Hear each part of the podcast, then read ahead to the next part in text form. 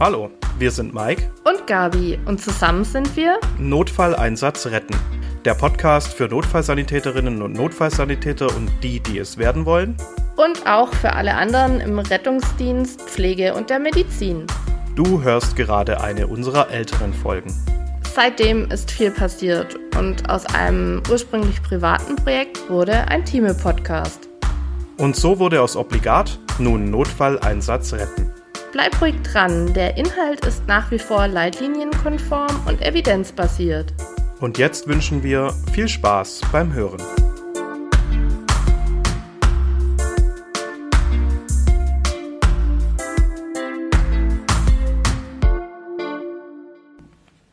Hast du Luft geholt? ja, hab ich. okay, wenn du Luft geholt hast, können wir ja starten. Genau, leg mal los. Obligat der Prähospitale Podcast. Ja, dann willkommen zu einer neuen Folge Obligat, dem prähospitalen Podcast. Unser heutiger Titel Shake It Baby. Aber stellen wir uns doch erstmal gegenseitig vor. Ähm, heute an den Mikrofonen für euch wieder Mike, der Notfallsanitäter und Praxisanleiter und, und neben mir die Gabi, äh, Krankenpflegerin und äh, Redakteurin im Fachbuchverlag. Richtig. Ja, es soll heute mal um Krampfanfälle gehen. Deswegen Shake It Baby. Mhm. Und wie immer betrachten wir ein Fallbeispiel in Präklinik und Klinik und ich mache die Präklinik. Und ich die Klinik. Genau. Danke an alle Hörer, dass ihr wieder eingeschaltet habt, dass ihr uns noch nicht satt habt und natürlich auch alle Hörerinnen. und abonniert uns doch bitte kräftig. Ja. Und wie immer, unsere Fallbeispiele sind frei erfunden und fiktiv. Ja, starten wir direkt ins erste Fallbeispiel. Wie spät ist es denn? Es ist 18.30 Uhr. Das heißt nichts Gutes, wenn man um 19 Uhr Feierabend hat und das heutige Fallbeispiel so beginnt. Genau, und noch bevor die Ablöse zur Tür reinschlappen kann, geht euer Melder. Die Rettungsleitstelle schickt euch in den Nachbarlandkreis. Etwa 15 Minuten Anfahrt. Gemeldet ist Kollaps. Das bedeutet Überstunden. Aber wie? Nachbarlandkreis heißt auch meistens in eine andere Klinik fahren. Mhm. Ja, und beim Eintreffen findet ihr den Patienten im Wohnzimmer auf der Couch vor. Hektisch winkt euch die Ehefrau zu, die Panik steht ihr ins Gesicht geschrieben. Der Patient ist ca. 40 Jahre alt, blass und es ist eine leichte Lippenzyanose zu erkennen. Er krampft deutlich, klonisch-tonisch und generalisiert. Er atmet unregelmäßig und pressend. Ein schnarchendes Geräusch ist dabei deutlich wahrnehmbar. Auf Nachfrage gibt die Ehefrau an, ein derartiges Ereignis bisher nie beobachtet zu haben. Es seien keine Vorerkrankungen bekannt. Medikamente verneint sie ebenso. Sie sagt, ihr Mann habe vor dem Ereignis über allgemeines Unwohlsein geklagt. Ja, dann stehen wir da und haben den, wenn ich dich richtig verstanden habe, aktuell krampfenden Patienten vor uns. Mhm. Ja, dann lass uns mal Notfallsanitäter spielen. A, B, C, D, E. Genau. Ähm, A-Problem, also ein Atemwegsproblem, habe ich immer beim krampfenden Patienten. Ist ja auch irgendwie logisch. Äh, meine beliebte Mundschau ist gegebenenfalls gar nicht möglich aufgrund vom Krampf und ich sollte auch auf Eigenschutz achten. Also vielleicht nicht meine Griffel in den Mund vom Patienten schieben. Könnte blöd enden. Ich könnte eventuell Nasopharyngealtubus, also einen Wendeltubus erwägen. Die sind ganz gut einzulegen. Auch beim krampfenden Patienten halten so ein bisschen die Atemwege offen, aber ist natürlich kein Aspirationsschutz. Ähm, eine Absaugebereitschaft sollte immer vorhanden sein. Vor allem nach der Kampfdurchbrechung wird die relevant, weil ich ja äh, beruhigende Medikamente verabreiche quasi. Ähm, aber lass uns zum B gehen. Nahezu haben wir auch immer ein B-Problem beim krampfenden Patienten und ohnehin kommt es ja auch zum Untergang von Hirnzellen bei so einem Krampfanfall. Man könnte jetzt die passive Oxygenierung erwägen, mittels Ohio-Maske, 15 Liter Vollstoff, quasi die, die Minimalatmung, die er noch hat, so gut wie möglich zu verbessern. Ähm, eine assistierte Beatmung ist weniger sinnvoll. Einen krampfenden Patienten beatmet zu kriegen, das wird ganz arg schwierig. Mhm. Der Notfallsanitäter und die Notfallsanitäterin, die will jetzt den Kampf dringend durchbrechen. Aber noch mal kurz Stopp. Wir schauen uns zuerst mal das C an. Lass uns kurz den Kreislauf beurteilen. Recht häufig ist nämlich die Erstmanifestation des Kreislaufstillstands aufgrund der Hypoxie ein Krampfanfall. Also wir haben das nicht selten, dass Kreislaufstillstände erstmal krampfen, da haben die dann aber schon ihr Kammerflimmern oder ihre Asystolie und dann wird es erst als Kreislaufstillstand identifiziert. Also welche Wirkung hätte denn in dem Fall eine Krampfdurchbrechung? Keine. Genau. Äh, können wir also lassen. Hat der Patient also einen Kreislauf, hat er einen Stoffwechsel, weil sonst kann ich spritzen, was ich will, hat ja keinen Sinn. Das heißt, ich muss schauen, zentraler, peripherer Puls, Sättigung. Es ist unglaublich schwierig, das zu identifizieren ohne Monitoring, wenn wir da gerade zur Tür reinkommen oder das beobachten und vielleicht noch kein EKG dran haben, das ist mir schon klar. Und ähm, es ist sowieso tückisch, einen zentralen Puls zu tasten, vor allem, also es ist sowieso schon, aber vor allem, wenn jemand krampft, im Zweifel kardiopulmonale Reanimation beginnen, muss man so sagen. Und jetzt sind wir langsam am Punkt, wo wir ans Durchbrechen dieses Kreislaufstillstands denken. Ähm, lass uns zum D und zum E später kommen. Also natürlich machen wir ein BFAST, neurologische Untersuchung, Pupillen, BZ-Kontrolle, aber macht es jetzt vor der Durchbrechung Sinn? Genau. Deswegen, ich blätter mal gerade eben hier mein Blatt um und äh, da komme ich direkt zu, zu einer Handlungsempfehlung wieder von, von der DBRD, von der deutschen, vom Deutschen Berufsverband Rettungsdienst. Ein aktiver Krampfanfall ist ein LTE, das muss man so sagen, also ein Life-Threatening Event, akute Vitalbedrohung des Patienten. Und die Unterbrechung durch Notfallsanitäterinnen und Notfallsanitäter ist dringend indiziert, da sollten wir auch nicht zögern. Ganz oben in dieser Handlungsempfehlung steht der Schutz vor Verletzungen und äh, im nächsten Punkt dann schon die Auswahl des richtigen Zugangswegs. Die schlagen jetzt hier beim Erwachsenenpatienten intranasal oder den intravenösen Zugangsweg vor.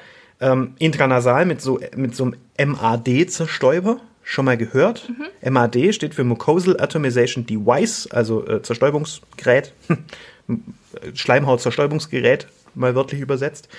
Und ähm, da knall ich dem quasi ein Milliliter von der hochkonzentrierten Midazola- Midazolam-Mischung in jedes Nasenloch. Also hat er insgesamt 10 Milligramm Midazolam von mir dann erhalten. Ähm, man sollte eh darauf achten, maximal ein Milliliter pro Nasenloch und äh, das sollte den Kampf durchbrechen.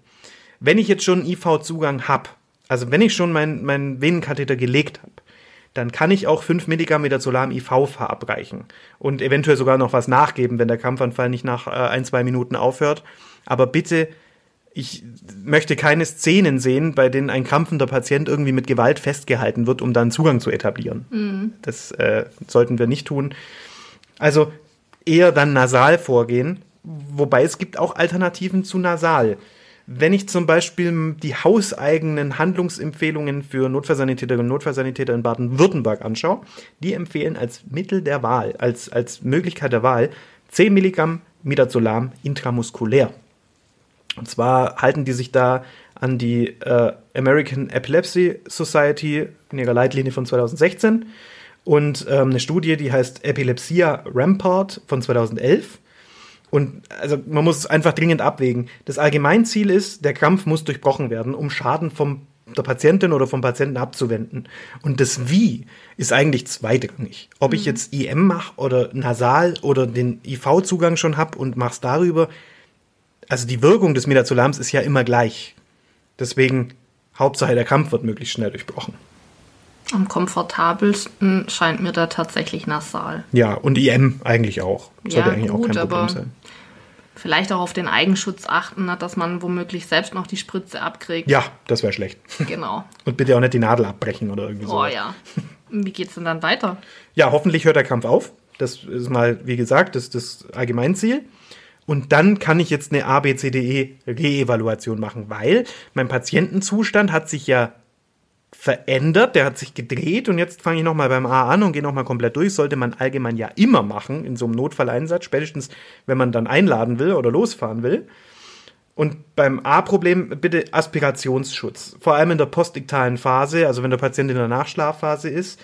Da ist weniger mehr, ganz klar. Man muss jetzt nicht jeden endotracheal intubieren und in Narkose fahren, das wäre auch blöd. Aber ähm, einfach darauf achten, der Patient hat eventuell auch von uns dann eben Benzodiazepine erhalten, hat verminderte Schutzreflexe, ist ohnehin schon postdiktal.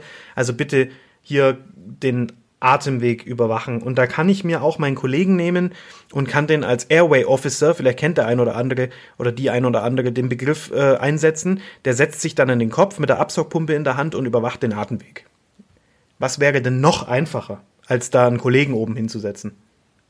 Seitenlage? Ja, Halleluja. ja, einfach nur stabile Seitenlage. Einfach nur die stabile Seitenlage. Äh, Man lernt im Erste-Hilfe-Kurs und man hat manchmal den Eindruck, jedem äh, hauptberuflichen Rettungsdienstmitarbeiter ist es wieder aus dem Kopf rausgekloppt worden. Wie, wie, wie oft machen wir denn die stabile Seitenlage im Rettungsdienst? Dabei ist es so einfach. Ja.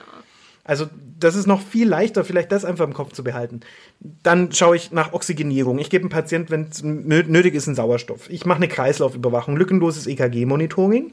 Eben weil so ein Kampfanfall auch mal rhythmogener Natur sein kann, infolge von einem Adam-Stokes-Anfall. Wir erinnern uns an Synkope, unsere Folge 1. Also hier bitte auch die EKG-Diagnostik äh, und das lückenlose Monitoring einfließen lassen. Ich lege einen Zugang spätestens jetzt und sichere diesen Zugang auch. Also bitte nicht nur mit einem kleinen Vigo-Pflaster, sondern dann bitte auch mit einem Verband außenrum, damit der nicht beim nächsten Kampfanfall sofort flöten geht. Ähm, ich mache eine umfassende neurologische Untersuchung, sofern möglich mit dem Benzodiazepin drin. Äh, das heißt, ich schaue in die Pupillen, ich schaue mir die Pupillomotorik an, ich mache ein BIFAS, das haben wir ja auch schon mehrfach besprochen.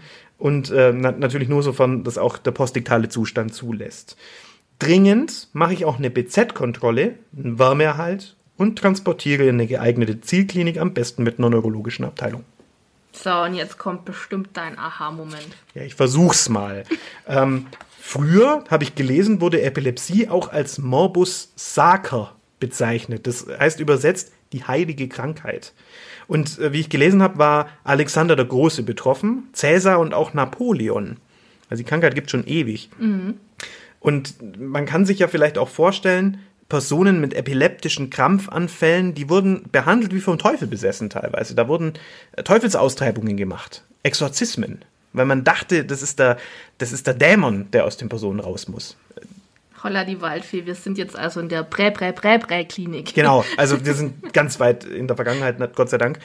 Grundsätzlich muss gesagt werden, dass jedes Gehirn krampffähig ist. Also es ist nicht so, dass der eine krampfen kann, der andere nicht. Jedes Gehirn ist prinzipiell krampffähig und es muss nur einen ausreichenden Reiz ausgesetzt werden. Und das Risiko eines einmaligen Krampfs liegt sogar bei 10%. Ich will nicht. Es gibt jetzt etliche Unterscheidungen und viele davon habt ihr bestimmt auch schon mal gehört. Grand Mal, Petit Mal, klonisch, tonisch, klonisch, tonisch, atonisch, generalisiert, fokal. Ich könnte jetzt ewig so weitermachen. Aber zunächst unterscheidet man mal epileptische Krampfanfälle von nicht epileptischen. Das heißt, ähm, erklär uns doch mal die grundsätzlich epileptischen Anfälle. Die meisten epileptischen Anfälle finden idiopathisch statt, also ohne erkennbare Auslöser, ohne erkennbare Genese. Es gibt da auch Reflexanfälle, die sind bekannter, zum Beispiel bei photosensitiver Epilepsie, wenn zum Beispiel Lichtblitze oder so auf den Menschen treffen. Teilweise ähm, kommt es auch zu einer generell erhöhten Epileptogenität, also zu einer niedrigen Krampfschwelle sozusagen. Das heißt, die Leute krampfen so ohnehin schon viel früher als andere. Und ursächlich kann hierfür sein eine Hirnerkrankung, also ein Tumor, ein Schädelhirntrauma, eine intrazerebrale Blutung, Strukturveränderungen im Gehirn, zum Beispiel Narben. Auch metabolisch, auch metabolisch toxische Ursachen kann das Ganze haben, zum Beispiel Drogen, eine Uremie, also Nierenleiden sozusagen, ähm, ein Entzug und so weiter. Und auch Schlafentzug führt zu solchen Anfällen. Ja. Bei nicht epileptischen Anfällen kennt man vor allem den ASA, steht für akut symptomatischer Anfall. Während einer allgemeinen Krankheitssituation, zum Beispiel beim Fieberkrampf oder auch bei rhythmogenen Krampfanfällen der Fall, bei Synkopen und auch bei psychogenen Anfällen. Dissoziative Krampfanfälle nennt man das dann. Aber egal welche Ursache, ähm, was ist dann jetzt nun die gefürchtete Komplikation? Ja, für uns im Rettungsdienst immer ganz weit oben steht der Status Epilepticus, auch kurz SA genannt. Erklär mal.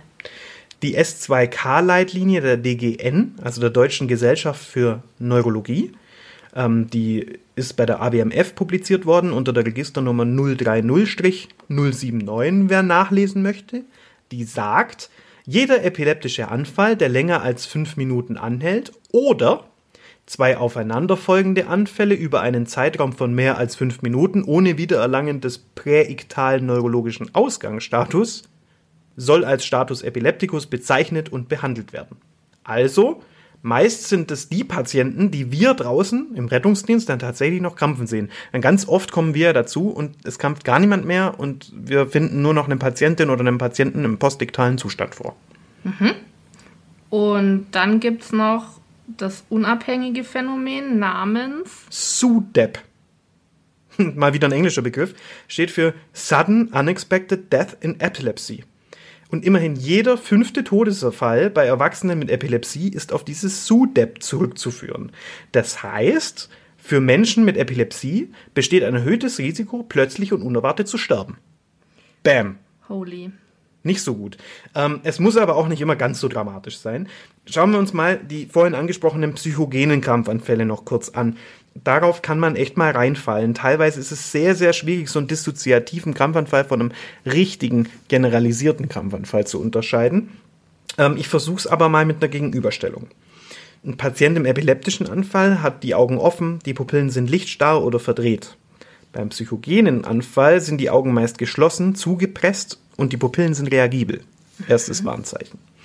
Die Dauer ist beim epileptischen Anfall meist unter zwei Minuten und bei Psychogenen die krampfen dann oft länger und die krampfen auch schneller, nämlich mit einer Frequenz meist deutlich über ein Herz, also mehr als ein Zucker pro Sekunde, während der typische epileptische Krampfanfall so ja circa ein Herz krampft, also einmal pro Sekunde zuckt. Kann auch mal ein bisschen schneller sein, muss jetzt nichts bedeuten, aber das wäre so der Klassiker. Der epileptische Anfall, der hat einen Zungenbiss, der nässt sich ein, der hat gegebenenfalls Sturzverletzungen, weil er ja plötzlich krampft, während der psychogene Krampfanfall eigentlich äh, so gut wie nie einen Zungenbiss hat, sich nicht einnässt und auch keine Sturzverletzungen gefunden werden, weil die natürlichen Reflexe äh, natürlich den Sturz abfangen. Der epileptische Anfall wird niemals Brücken bauen.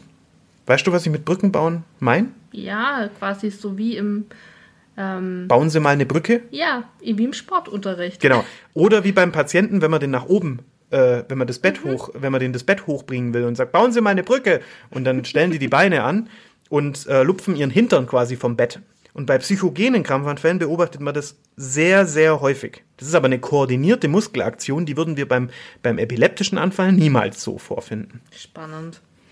Ja, und hier ist natürlich auch eine Krampfdurchbrechung nicht indiziert. Da müssen wir einen Schritt zurück machen. Und oftmals wird es aber dann auch erst klar ähm, aus den äußeren Umständen, dass hier ein dissoziativer oder psychogener Krampfanfall vorliegt. Okay. Sind wir jetzt tatsächlich schon beim Fazit? Ja, heute habe ich mich mal ein bisschen kürzer gefasst, nachdem die letzten Folgen immer mein Part äh, für die Zeitüberziehungen gesorgt hat. Der Krampfanfall ist für uns im Rettungsdienst ein sehr vielschichtiges Krankheitsbild. Vor allem, wenn man bedenkt, was alles im Hintergrund abläuft und welche multiplen Erkrankungen dahinter stecken können. Es gibt etliche Differentialdiagnosen. Zum Teil sind die auch rettungsdienstlich relevant. Für uns ist erstmal eine schnelle und zielgerichtete Krampfdurchbrechung obligat, dann eine Atemwegssicherung und eine neurologische Untersuchung. Wir sollten eine geeignete Transportentscheidung treffen und es muss natürlich eine umfassende Übergabe erfolgen, da der Patient oftmals entweder postdiktal ist oder eine Amnesie zum Ereignis hat. Also hier liegt es auch wiederum an uns, der Ärztin, dem Arzt und natürlich dem Pflegepersonal, eine umfassende Übergabe zu machen. Jetzt liegt es schon an mir, da irgendwie den Sprung in die Klinik zu schaffen. Ja, bitteschön. Stellen wir uns einmal vor, wir sind gerade in einem Prüfungsgespräch und bekommen das Fallbeispiel so ähnlich geschildert. Vielleicht spielt die Situation nicht im häuslichen Umfeld, sondern in der Klinik. Der Patient ist vielleicht nur Besucher und nun fragt die Prüferin, was würden Sie tun? Etwa angewurzelt im Patientenzimmer stehen und in Panik verfallen? Schreiend im Kreis rennen. Ja, unbedingt. Nein, natürlich nicht. Bei einer angeschalteten Anwesenheit ähm, den Notruf drücken und somit einen Stationsalarm auslösen. Das wäre mal der erste wichtige Punkt. Ist das das gleiche wie Herzalarm? Nee, tatsächlich ist das kein Herzalarm. Vielleicht in manchen Kliniken wird Genau. das so gehandhabt. Weil ich war in einem sehr kleinen Krankenhaus, äh, Regelversorgung, zum Klinikpraktikum und da, da gab es nur den Herzalarm. Den kann ich, dann kam ein Okay. Intensivteam, das war dann das Reha-Team und ähm, ich weiß noch, dass damals noch, äh, da kamen alle, von der Pflegedienstleitung bis hin Okay. zu, also da war immer Alarm für, Um Gottes Willen. Alarm für Cobra 11 im Krankenhaus. Oha. Also ich war in einer relativ großen Klinik damals tätig und bei uns ging der Alarm gefühlt zehnmal am Tag runter, ähm, weil irgendjemand versehentlich äh, geklingelt hat, während die Anwesenheit an war. Ah, das ist dieses auf Alarm klingeln. Genau. Ah, das kenne ich. Wenn ich quasi im Patientenraum bin und die Lampe auf grün schalte, meine Anwesenheit Mhm. bestätige, und dann, ach, das meintest du vorhin auch mit angeschaltener Ab Anwesenheit. Genau, Ich frage mich noch, was, was willst du mir denn sagen mit angeschaltener Anwesenheit? Aber jetzt ist mir das klar. Und wenn ich jetzt roten Knopf drücke, Genau. also quasi auf Alarm, dann geht Stationsalarm los. Genau, dann geht der Stationsalarm los. Ja, das kenne ich. Das gab es in dem Krankenhaus auch. Okay, boah, dann bin ich ja froh. Ja, Ähm, und dann kommt ja in der Regel äh, ein Großteil der Kollegen und ähm, manchmal kommen auch direkt die Ärzte mit. aber, aber das geht jetzt nicht an die Intensiv oder irgendwas, sondern Nee. bleibt auf dem Stockwerk. Ganz richtig. Ja, macht Sinn. So, und sollten die Kollegen bzw. die Stationsärzte nicht ad hoc in der Tür stehen, auf jeden Fall daran denken, dass von den Telefonen in den Patientenzimmern aus immer auch hausintern telefoniert werden kann. Das heißt, gegebenenfalls den Stationsarzt direkt anrufen oder wenn nicht klar ist, ähm, dass so fix auch äh, ein Arzt kommen kann, äh, weil man sich beispielsweise auf einer Chirurgie befindet und alle Ärzte möglicherweise gerade im OP stehen, dann zum Äußersten schreiten und das Reha-Team holen. Ja, besser das als kein Arzt, gell? Ja, Richtig. Aber da muss man ja auch erstmal, sorry für die Unterbrechung, da muss man ja auch erstmal dran denken, in dieser Stresssituation das Patiententelefon zu benutzen. Ja, man sucht ja eigentlich nach seinem tragbaren Telefon oder äh, dem Stationstelefon, Ja, ja. aber in der Regel funktionieren die Telefone in den Patientenzimmern hausintern ohne Karte auch. Also häufig ist ja so ein Ah, ja. Kartensystem dahinter ähm, oder man muss es irgendwie anders freischalten, aber es funktioniert eigentlich auch so und ja, vielleicht auch als Aufgabe, überprüft es doch mal bei euch. Ja, das muss man nachschauen. Kenne deine Arbeitsumgebung. Unbedingt. Hier wird also ohne Zeitverzögerung jetzt ein Arzt benötigt. Was ihr selber tun solltet, Ruhe bewahren. Leichter gesagt so als getan. gesagt. Es steht Ähm. auch im Aufzug bei uns in der Klinik. Wenn der Aufzug stecken bleibt, bewahren Sie Ruhe. Ah, Super. danke. Lasst aber bitte den Patient keinesfalls allein. Ähm, ja, sofern das möglich ist, Patientenzimmer sind ja doch recht häufig auch eng. Die Gegenstände, an denen sich der Patient verletzen könnte, entfernen ähm, und treffen dann Kollegen ein, können diese helfen, eben die Situation in den Griff zu bekommen, den Patienten weiter vor Verletzungsfolgen zu schützen und Material herbeizuholen. Also hier, wie du vorher auch schon angesprochen hast, die Absaugbereitschaft herstellen Ja. den Patienten vor dem Aufprall mit dem Kopf auf den Boden schützen. Beispielsweise eine Decke positionieren und wenn möglich auch die Brille abnehmen. Ja. Mehr Möglichkeiten hat eine Pflegekraft zu dem Zeitpunkt tatsächlich nicht. Was auch unter keinen Umständen unternommen werden sollte, keine Medikamentengabe ohne Arztanordnung, ähm, versuchen den Menschen in ein Bett hochzuhieven, das ist so ein Reflex, das, glaube ich, viele, den, viele Pflegekräfte so in sich tragen. Ja. Der Patient ich- muss im Bett liegen. Was ich da schon erlebt habe, da kommst du ins Pflegeheim nachts um drei, dann heißt es ja, Frau Müller ist gefallen vor einer halben Stunde, die hat einen Oberschenkelhals, Mhm. verkürzt außen rotiert. Ja, wo ist sie denn? Ah, die habe ich ins Bett gelegt. Sie haben was? Das ist, ich kann das gar nicht verstehen, die arme Frau Müller. Das ist, plagen die, die arme Frau Müller da ins Ja. Bett. Aber ja, ist mir auch schon aufgefallen. Das ist so ein Pflegekraft, so, Ja. ein, so ein Pflegerreflex. Der Patient gehört ins Bett. Ja, Patient gehört immer ins Bett. Also lasst ihn bitte äh, dort krampfen, wo er gerade krampft, der Patient. Schüttelt ihn nicht, haltet ihn nicht fest und um Gottes Willen, auch wenn ihr es zur Hand habt, keinen Mundkeil einsetzen. Ja, Die- das, habe ich gar nicht erwähnt. Ja, Ja, furchtbar, furchtbar. das Verletzungsrisiko für den Patienten und für sich selbst, insbesondere die eigenen Finger, ist einfach viel zu hoch. Die beißen sich tatsächlich an den Mundkeilen die Zähne kaputt. Äh, ich habe schon gehört mal, habe ich äh, keine Quelle dazu, ich habe schon gehört, es gibt äh, Patienten, die auch vorerkrankte Patienten natürlich, die so krass krampfen, dass Knochen brechen. Muss man sich mal vorstellen, was da für Energien frei werden für den Patient selbst. Das ist wie ein Marathonlauf. Ja. So, jetzt stell dir mal vor, Mike, du müsstest noch mal ein Pflegepraktikum machen und landest auf der Neurologie. Ja, Checkpot. Die Wahrscheinlichkeit ist hoch, dass es sehr viele bettlägerige Patienten gibt, die voll versorgt werden müssen. Das heißt, du spielst Waschmaschine. ja, ja, mache ich. Aber dann findet äh, sich da dein Patient wieder. Du fragst die Pflegefachfrau, mit der du zum Dienst eingeteilt bist, was es bei diesem Selbstversorger eigentlich zu tun gibt. Ja. Ne? Was gibt es eigentlich da zu tun? Bei dem äh, 40-Jährigen oder ich weiß nicht, wie alt er war, den ich jetzt vorhin beschrieben habe. ja, genau. Ja. Ja, was machen wir denn da jetzt? Der versorgt sich ja selbst, der hat vielleicht Medikamente angeordnet bekommen. Was, was passiert mit dem? Und da kommt jetzt so der Part der Pflegefachfrauen und Männer, ähm, der häufig leider gar nicht so richtig angewandt werden kann, weil einfach Zeitmangel herrscht. Informieren, schulen, anleiten, beraten. Macht voll Sinn. Ich stelle mir das für den Patienten auch furchtbar vor, so einen Anfall gehabt zu haben und keiner kann sagen, kommt es nochmal, wann kommt's wieder, Mhm. wieso hatte ich das vielleicht? Das ist ja auch ganz oft überhaupt nicht, kommt ja nie was raus, warum die Ja. Patienten einmalig gekrampft haben. Manchmal erinnert man sich dann auch gar nicht so im Ja. direkten Arztgespräch an die eigenen Fragen und dann steht man da ganz hilflos. Ja. Wie geht's weiter? Das heißt, Patient, Angehörige bzw. Bezugspersonen müssen über die Wichtigkeit der regelmäßigen Einnahme der Dauermedikation von Antiepileptika sensibilisiert sein. Die müssen also adhesi wie ist das Wort? Nicht compliant? Wir hatten es in letzter Folge. Adhärent. Adhärent müssen sie sein, die Patienten. Unbedingt. Ich bin ganz Mensch. stolz auf dich. Ja, ich, ich war bei adhäsiv, aber das ist was anderes. Also nichts ärgerlicher als ein erneuter Anfall kurz vorm Ablauf des Jahres, in dem man nach einer Erstdiagnose, also ganz konkret nach zwei spontanen Anfällen, die Fahrerlaubnis auch für private Fahrten entzogen bekommt.